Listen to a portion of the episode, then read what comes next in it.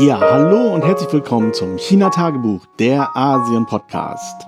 Was das hier ist, das ist ein Tagebuch, wie der Name schon sagt. Ich berichte über mein alltägliches Leben in Asien, aktuell in China. Das ist nichts Spektakuläres, außer es passiert etwas Spektakuläres. Es ist Mittwoch Nachmittag. Ja, ich hatte den ganzen Vormittag und dann auch schon Teile des Nachmittags zu tun, also im Wesentlichen Meetings. Äh, wer sich mit dem China-Geschäft auskennt, weiß, dass hier Meetings sehr wichtig sind, aber ausgesprochen boring. Es ist wirklich eine Arbeitskultur. Eigentlich müsste ich mal eine ganze Sendung dazu machen, wie hier Meetings funktionieren und so. Also ich weiß, dass wenn Deutsche nach China kommen und das erste Mal in so ein Meeting geraten, so ein chinesisches Meeting, dann sind sie immer so ein bisschen verzweifelt, ungeduldig und auch je nach Temperament etwas wütend, weil es scheinbar nichts passiert, als wenn dort nur palabert wird. Und im ersten Augenblick ist das auch so. Aber über die Jahre hinweg habe ich erfahren, dass diese Art des Meetings tatsächlich eher auf das Meet ankommt und weniger auf das Talk. Man trifft sich, man sieht sich, man hört, wie es dem einen oder anderen geht und das ist tatsächlich eher so eine soziale Komponente, weniger irgendwie eine, die die Arbeit voranbringt. Ich würde sogar sagen, es bremst in manchen Teilen die Arbeit ganz erheblich. Ja, man trifft sich einfach nur, um sich zu treffen.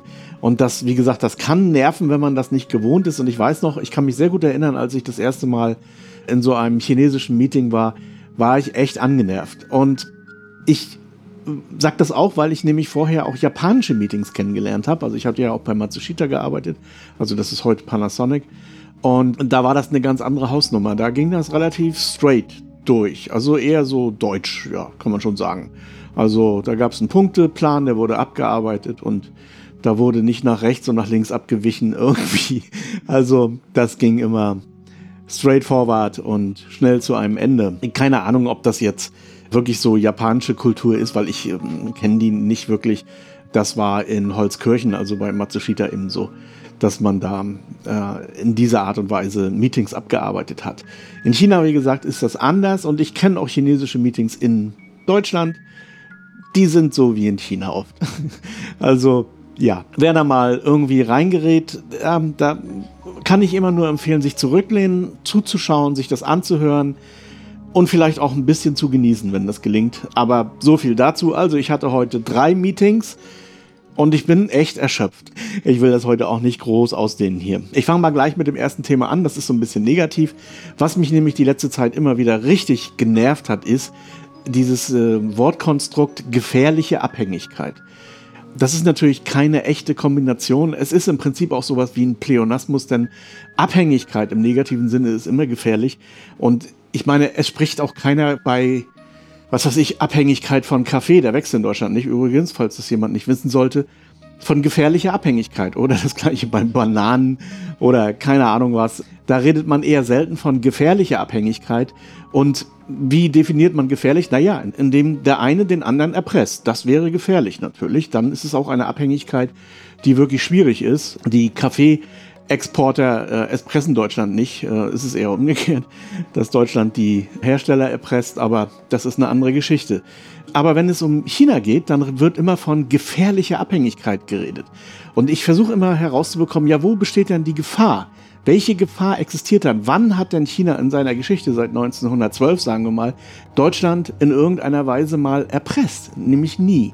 Und diese Konstruktion ist so gesehen natürlich Propaganda, beziehungsweise das, was man unter Foot auch zusammenfasst. Also Fear, Uncertainty, Doubt. Das ist das, was man damit versucht zu erzeugen. Und jetzt müsste man meinen, dass Leute, die einigermaßen medienkompetent sind, das auch sofort merken, dass da irgendwie was im Busch ist. Aber letztens habe ich was von Claudia Kempfert gelesen. Sie, sie, sprach von gefährlicher Abhängigkeit in der Solartechnik von China. Ja, was für ein Quatsch. Was für ein ungeheurer Quatsch. Wieso China jetzt führend, sowohl technologisch als auch marktmäßig als auch herstellungsmäßig ist, warum das, wie das gekommen ist. Das habe ich ja mal in einem Film dargelegt, den werde ich hier auch verlinken, da will ich jetzt auch gar nicht groß weiter drauf eingehen. Aber das ist natürlich nichts, was man irgendjemand anderem außer den Deutschen selbst in die Schuhe schieben könnte, beziehungsweise bestimmten Akteuren. Das wird in dem Film ja auch ganz gut herausgearbeitet, nämlich der Fossil- und Atomindustrie, die eben genau dafür gesorgt hat. Und wer redet jetzt eben von gefährliche Abhängigkeit von China. Das sind wieder ganz genau die gleichen, die damals auch diesen sogenannten Solarbann erzeugt haben, der dann ja für den kompletten Niedergang der Solartechnik in Deutschland gesorgt hat. Und genau das steht bevor. Das heißt also, ich sehe tatsächlich im Augenblick die Gefahr, dass die Solarbranche, die jetzt gerade sich so ein bisschen entwickelt, wieder weggeholzt wird von Atom und Fossil, nämlich über solche Erzählweisen wie gefährliche Abhängigkeit. Der Spiegel hat dazu gerade einen Artikel gemacht, den will ich gar nicht kommentieren. Ich habe selten so einen großen Quatsch gelesen und ich frage mich manchmal, ob da beim Spiegel wirklich jemand gegenliest. Was mich natürlich noch mehr ärgert, ist, dass der auch ohne kritische Hinterfragung irgendwo zum Beispiel auf Mastodon veröffentlicht wird und die Leute dann natürlich dann auch noch kommentieren, ja, böse China, bla. Also diese üblichen Wadenbeißereien, die ihre gesamte Kenntnis über China wahrscheinlich aus ZDF und ARD haben aber sich sonst nie mit der Materie, mit China, mit irgendeiner Kultur oder irgendwas sonst auseinandergesetzt haben, sondern das alles auf Lunge rauchen, was ihnen zum Beispiel der Spiegelwelt, NZZ und so weiter und so fort darreicht. Also gefährliche Abhängigkeiten ist natürlich immer so eine Sache oder eine Abhängigkeit kann gefährlich werden, wenn man nur von einem einzelnen Lieferanten abhängig ist. Und wenn wir mal zur Fossilindustrie gucken, dann war das ja tatsächlich so, dass Deutschland da einigermaßen einigermaßen divers aufgestellt war. Also da kam Gas und Öl aus Russland, aus Arabien, aus USA und überall sonst noch, Skandinavien, Holland auch. Mit der ganzen geopolitischen Verschiebung und so hat sich das geändert. Und das muss man sich mal reinziehen. Der deutsche Wirtschaftsminister fährt nach Katar, macht dort einen Kniefall, um das Gas aus den USA einkaufen zu dürfen. Also dieser Katar-Gas Deal ist ja nicht so, dass die Deutschen jetzt in Katar Gas kaufen. Nee, nee. Sie kaufen das über die USA. Und das bedeutet nämlich tatsächlich eine gefährliche Abhängigkeit. Deutschland ist gefährlich abhängig von Gas- und Öllieferungen, überwiegend aus den USA. Und was ich vorhin sagte, dass man ja in der Geschichte zurückgehen kann, wann hat denn China mal Deutschland erpresst? Nämlich nie. Das ist bei den USA nicht ganz so. Da braucht man nur ein paar Jahre zurückgehen während der Trump-Administration da ging das Deutschland schon so ein bisschen an die Wäsche. Und wir können damit rechnen, dass in zwei Jahren wieder Republikaner regieren werden. Und dann wird das genau das Gleiche passieren. Und da wird diese Abhängigkeit, die jetzt aufgebaut wurde von Fossil und Atom Richtung USA, so richtig in die Fresse geht. Und das, das droht Deutschland. Und das droht Deutschland in mehrererlei Hinsicht. Nämlich erstens, weil sie sich versuchen, von irgendwelchen anderen diversen Akteuren, also da nehme ich jetzt mal alle BRICS mit rein, inklusive Russland, aber auch viele andere Länder. Deutschland ist meines Erachtens nicht in der Lage, auf Augenhöhe zum Beispiel mit afrikanischen Ländern zu diskutieren. Sie tun das immer von oben herab. Das ist wirklich eine, eine ganz düstere Geschichte. Und dieser, neokolonialistische Stil, den sich Deutschland da angeeignet hat über die letzten Jahre, also nicht mehr dieses Bestreben, auf Augenhöhe zu diskutieren, sich gleichwertig zu geben, sondern von oben herab gleich in erpresserischer Weise irgendwie den Partner oder den vermeintlichen Partner anzugehen, das ist nicht gut. Und das wird Deutschland, denke ich, auf kurze Sicht schon in die Bredouille bringen. Und wie Hans-Josef Fell das auch letztens, das werde ich vielleicht auch mal verlinken, in seinem letzten Brief veröffentlicht hat, Abhängigkeit in Sachen Gas, Öl, Fossil, Atom ganz generell, das bedeutet auch immer Kriegspolitik. Das heißt, wer Friedenspolitik möchte, muss in erneuerbare Energien setzen. Und dazu kommt, erneuerbare Energien sind eine demokratische Energieform. Das heißt, das ist ja der Punkt, was, warum Fossil und Atom was dagegen haben. Das kann im Prinzip jeder, jede Gemeinde kann sich Module aufbauen, kann die Energie selbst erzeugen, kann sie selber distributieren etc. pp. Das heißt, diese gesamten Kolosse, die da noch existieren und diese riesigen Lieferketten von den Ölherstellern mit ihrem ungeheuren Energieverbrauch übrigens, auch das wird im Film gesagt, wie viel Energie verbraucht eigentlich der Transport von fossilen Energiebrennstoffen. Alles das kann man ersetzen durch erneuerbare Energien in einer demokratischen Weise und Deswegen ist es auch wichtig, dass man im Bereich erneuerbare Energien zusammenarbeitet und nicht gegeneinander. Man muss, das müssen sich die Chinesen natürlich auch mal so ein bisschen irgendwie ans Brett schreiben, die Chinesen müssen mit den Indern zusammenarbeiten, die Inder müssen mit den Chinesen zusammenarbeiten. Das ist beides in beide Richtungen schwierig im Augenblick. Mit den Europäern, auch mit den Amerikanern, meinetwegen auch mit den Russen, falls sie mal irgendwann wieder aufs Tapet kommen, ich habe keine Ahnung. Mit Brasilien, mit all diesen Ländern und natürlich und ganz besonders eben mit Afrika. Und da machen die Chinesen, finde ich, einen richtig guten Job. Und vor allen Dingen, wenn man das mal vergleicht mit dem richtig schlechten Job, den Deutschland dort abliefert. angefangen von der EU-Subventionspolitik für Lebensmittel und so weiter und so fort. Also nochmal, dieses gefährliche Abhängigkeit, dieses gefährlich ist ein Popanz. Das wurde aufgebaut eben von der Fossil- und Atomindustrie, um letztendlich die erneuerbaren Energien ein weiteres Mal wenigstens einzugrenzen oder ganz und gar wieder zu entwurzeln. Das würde in Deutschland funktionieren, das wird auch in manchen anderen Ländern funktionieren. Ich denke aber nicht, dass das in Indien oder China funktioniert. Denn die haben einen ganz klaren Weg eingeschlagen Richtung erneuerbare Energien in China noch zusätzlich mit Atom. Da mag man von halten, was man will. Ich möchte die Diskussion jetzt auch gar nicht aufmachen. Aber auf jeden Fall ist man ganz klar auf dem Weg weg von Fossil, weil Fossil bedeutet am Ende irgendwie Abhängigkeiten, die man nicht ausgemerzt bekommt und die am Ende dann eben dafür sorgen, dass man versucht, die zu erpressen. Das haben die Australier mit China ja oft genug versucht mit ihrer Kohle und davon hat man einfach die Schnauze voll. Und man wird auch von Russland kein Öl kaufen oder kein Gas kaufen in übermäßigen Massen. Man genießt jetzt natürlich dieses Privileg, billig Öl und Gas einzukaufen, aber das heißt ja nicht, dass sie nicht ihre Energie jetzt eben auch in den Aufbau der erneuerbaren Energien stecken. Also insbesondere Wind. Also da jagt ja im Augenblick ein Rekord den nächsten und natürlich auch Photovoltaik. Auch da bin ich jedes Mal selber überrascht, obwohl ich in der Branche drin stehe, wie die Zahlen vom letzten Mal immer noch überboten werden. Und wenn ich mir hier so die Pläne angucke der einzelnen Firmen, aber auch der äh, Venture Capitalists, mit denen wir eben auch hin und wieder zusammenarbeiten, dann sehe ich da tatsächlich so einiges auf China zukommen. Und Deutschland hat jetzt einfach die Wahl. Sie können davon partizipieren, wenn Sie das wollen. Dann müssen Sie aber auch endlich mal dazu in der Lage sein, auf Augenhöhe zu agieren und nicht mehr auf irgendwelche Heinis hereinzufallen, die ja im Prinzip Betriebswirtschaft machen. Also das war ja damals auch der Auslöser des Banns, dass Solar World, die wirklich Schwierigkeiten hatten, sowohl in den USA als auch in Deutschland, am Markt während der Hochzeit der Photovoltaik, das muss man sich mal reinziehen, also während wirklich massenhaft gebaut und so weiter wurde, hatten die wirtschaftliche Schwierigkeiten, nämlich weil sie ein bisschen auf die Kacke gehauen haben, weil sich Asbeck Schlösser gekauft hat und so weiter. Bescheidenere Unternehmen hatten das dann nicht so.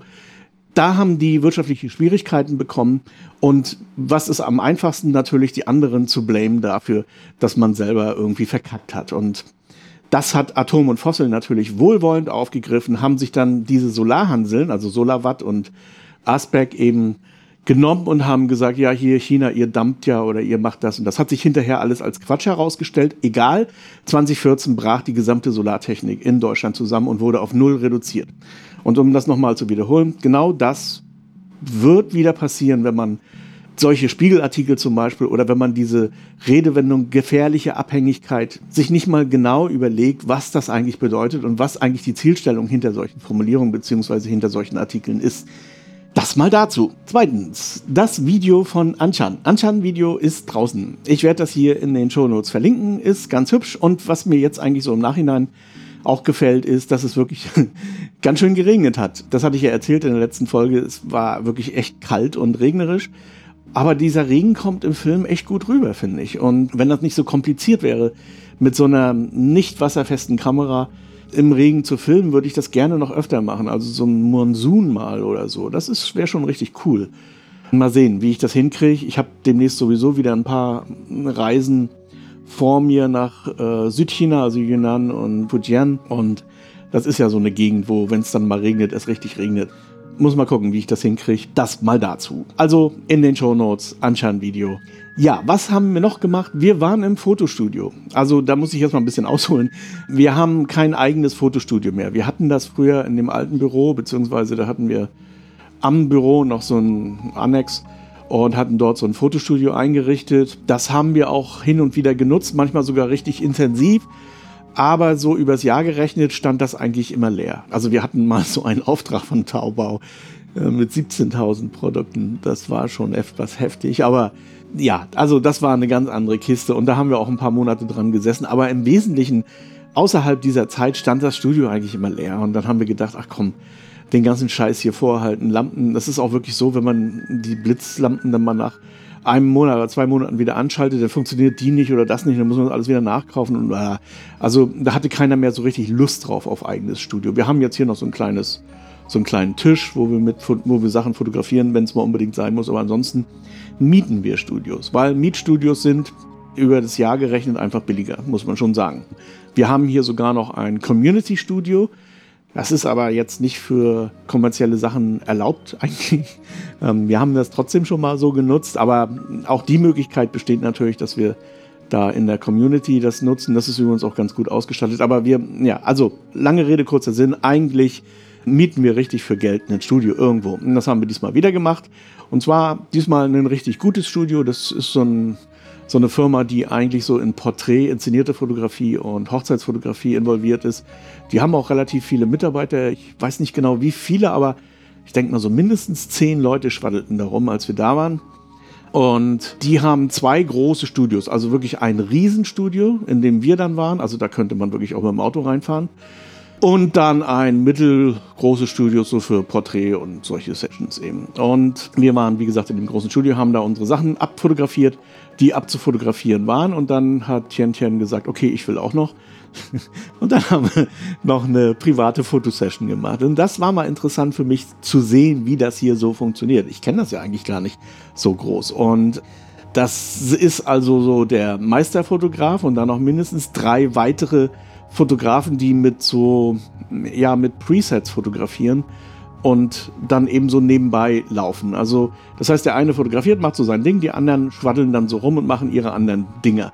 Und diese zusätzlichen Sachen werden dann auch extra verkauft. Und das ist nicht billig. Also, so das Grundpaket kostet irgendwie 3000, also ungefähr 400 Euro. Das sind dann 40 Bilder von, dem, von der Hauptkamera, die werden dann bearbeitet. Also die werden auch in RAW aufgenommen, dann bearbeitet.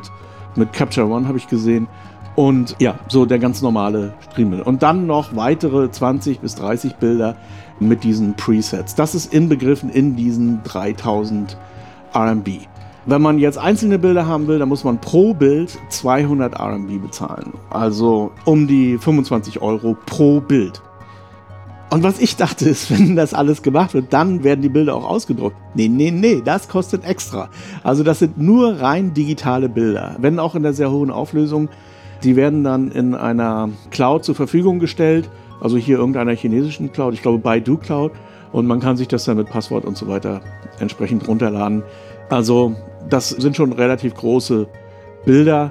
Insofern ist das auch okay. Also man kriegt das auch gut ausgedruckt, wenn man das möchte hat mich schon ein bisschen gewundert, dass mit Drucken da eigentlich nicht mehr so viel passiert. Was schade ist, was aber auch, wenn man mal so die Digitalisierung sieht in China, ja schon fast folgerichtig ist. Wie gesagt, ich, ich finde diesen Trend nicht gut und ich würde es auch gerne anders haben, lieber mehr Fotobücher.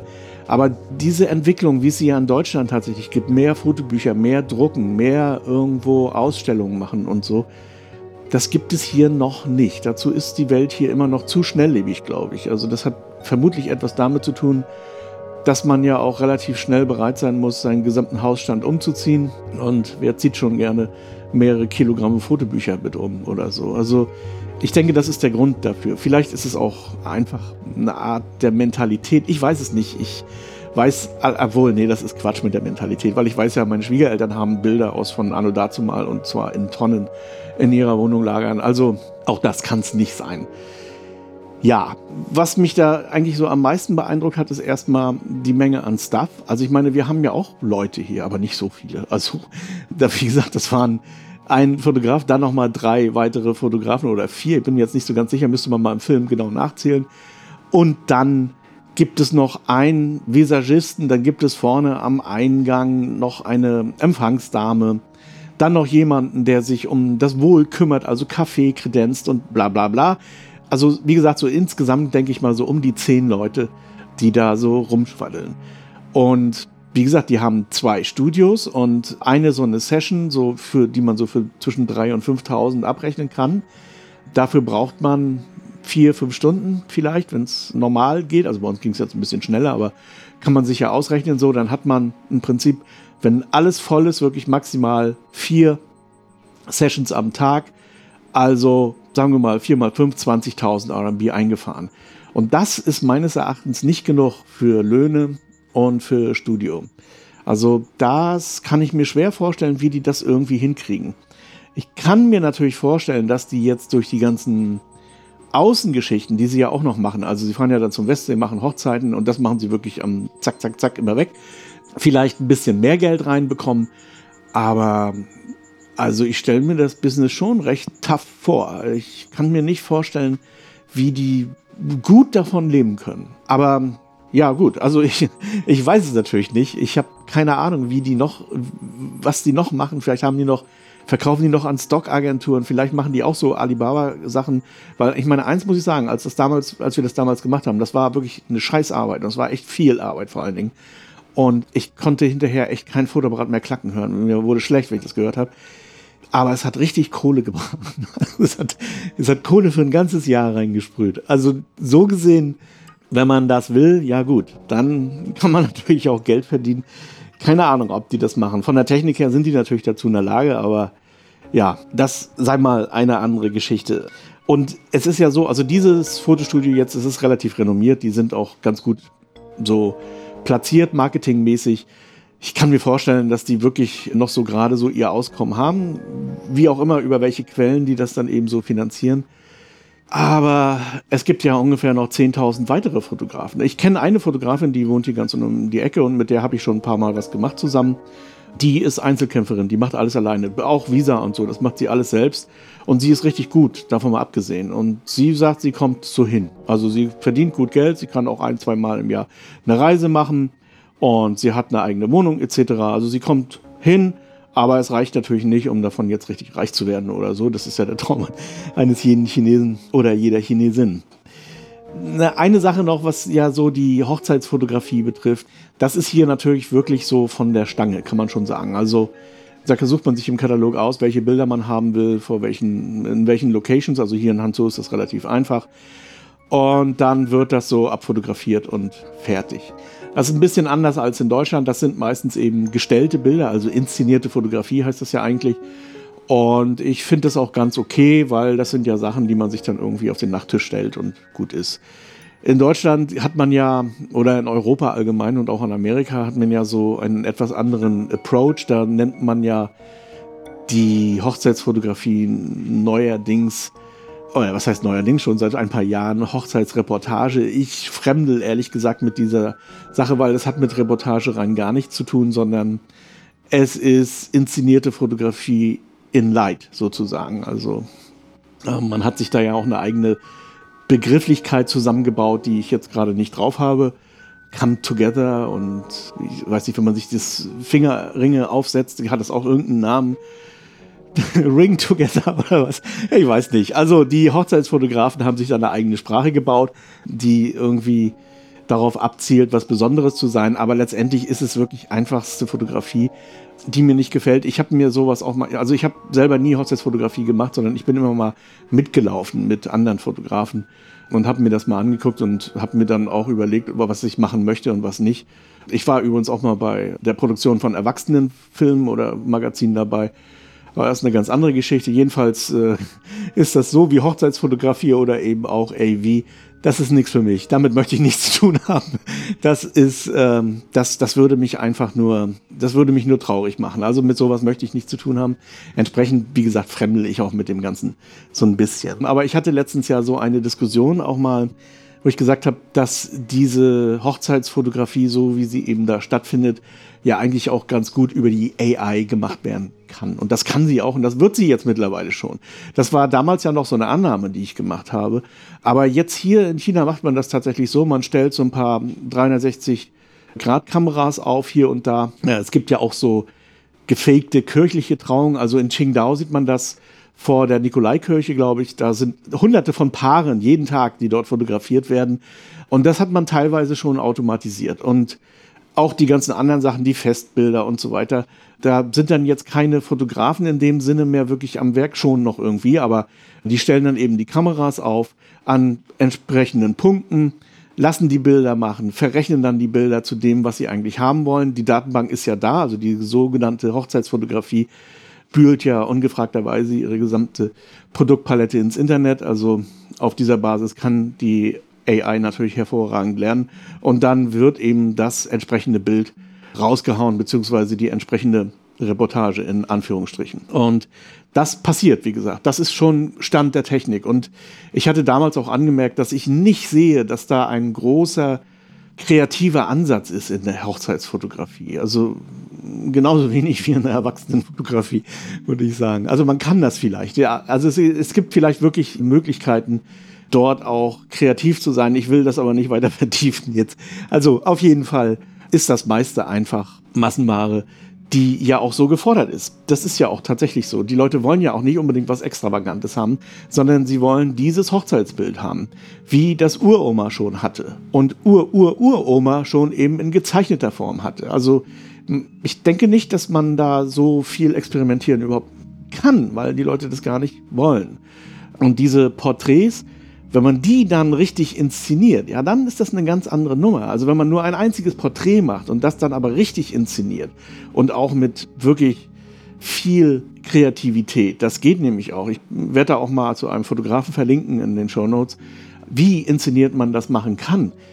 Dann sprechen wir über was ganz anderes. Und da denke ich, das kann die KI auch nicht so ohne weiteres. Also das kann sie gar nicht, aber sie kann natürlich durchaus Inspiration liefern in diese Richtung. Und ähm, dieses andere Zeugs, was da so als Hochzeitsfotografie läuft, ich denke, das wird in den nächsten Jahren auch ersetzt werden. Also hier in China, wie gesagt, ist das im Gange, dass die großen Hochzeitsfotografie-Konzerne, das sind wirklich große Unternehmen, das einfach automatisieren werden und damit auch preiswerter machen, eventuell, eventuell auch nicht. Auf jeden Fall ist das der Weg da bin ich mir ziemlich sicher. Das habe ich jetzt auch in diesem Studio eben gesehen. Und ich persönlich finde das ja auch wirklich eine, eine spannende Entwicklung.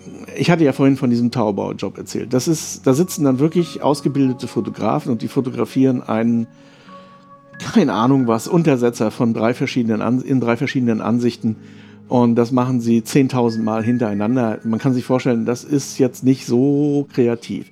Aber diese Kreativität, die in diesen Menschen ja vorhanden ist, die ist gebunden. Und so sehe ich das auch mit einer Vielzahl der Fotografie, die da draußen rumläuft, dass das einfach ja, gebundene Kreativität ist. Also Hochzeitsfotografie zählt für mich dazu. Da ist nichts Kreatives dran irgendwie, da kommt nichts raus. Und das könnte man alles freilegen, wenn man ja das im Prinzip obsolet macht. Und das wird auch so kommen. Ich meine, ich hatte diesen Vergleich ja schon mal gebracht. Als die Fotografie aufkam, haben natürlich insbesondere die Porträtmaler geschimpft, dass die Heide wackelt und haben gesagt, ah, das kann gar nicht sein und das ist alles nur Mist und Fotografie hier, da und so. Naja, die Porträtmalerei war bis dahin wirklich ein Massengeschäft. Also das war, das hatte wirklich, gab es an jeder Straßenecke, so wie bis vor kurzem noch Fotografen. Dann war das weg. Und die Fotografie hat dieses Genre komplett übernommen. Aber es gab ein paar Porträtisten, die entweder in die Fotografie gegangen sind und dort ihren Striemel so weitergemacht haben oder aber eben auch sich weiterentwickelt haben, also die Malerei weiter vorangebracht haben. Und das ist ja auch bekannt. Dann gab es ja neue Stile etc. Also Edgar Degas oder äh, ich will da jetzt auch gar nicht drauf eingehen. Also das Porträt hat dann plötzlich nochmal einen Schub bekommen durch die Fotografie. Und so sehe ich das auch mit der AI. Die AI wird der Fotografie nochmal einen zusätzlichen Schub verschaffen, weil sie nämlich kreatives Potenzial freilegt. Vielleicht nicht immer in sozial kompatibler Form. Und das ist natürlich die Aufgabe der Gesellschaft, dafür zu sorgen, dass das sozial kompatibel abläuft. Diese Bestrebung von manchen Künstlern, jetzt die AI als solche abzuhalten, das ist Maschinenstürmerei. Das ist einfach Unsinn. Das, so funktioniert das nicht. Was man kann, ist das an den Staat zu adressieren und sagen, hey Leute, es wird so kommen, wir wissen, wir kennen die Vorteile der AI und so weiter und wir wollen jetzt irgendwie da Übergangsfristen oder dies oder das haben. Das ist okay und ich finde, damit kann auch jeder irgendwie leben. Aber zu behaupten, ja, AI wird das nie ersetzen und das taugt ja gar nichts und sieht ja scheiße aus und so, ja, mit den Argumenten kann man durch auf die Straße gehen, bringt aber nichts, weil Unsinn, weil einfach Quatsch.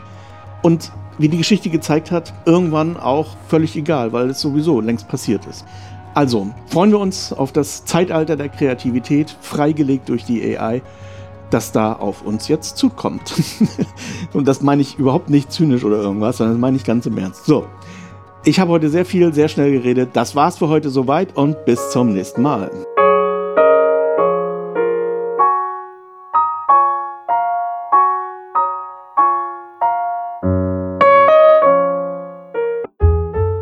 HC Andersen. Zu reisen ist zu leben. Mit Solarenergie von Eco Rossi. Ob Vanlife, Tiny House oder Camping.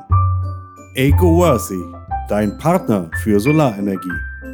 eco-worthy.com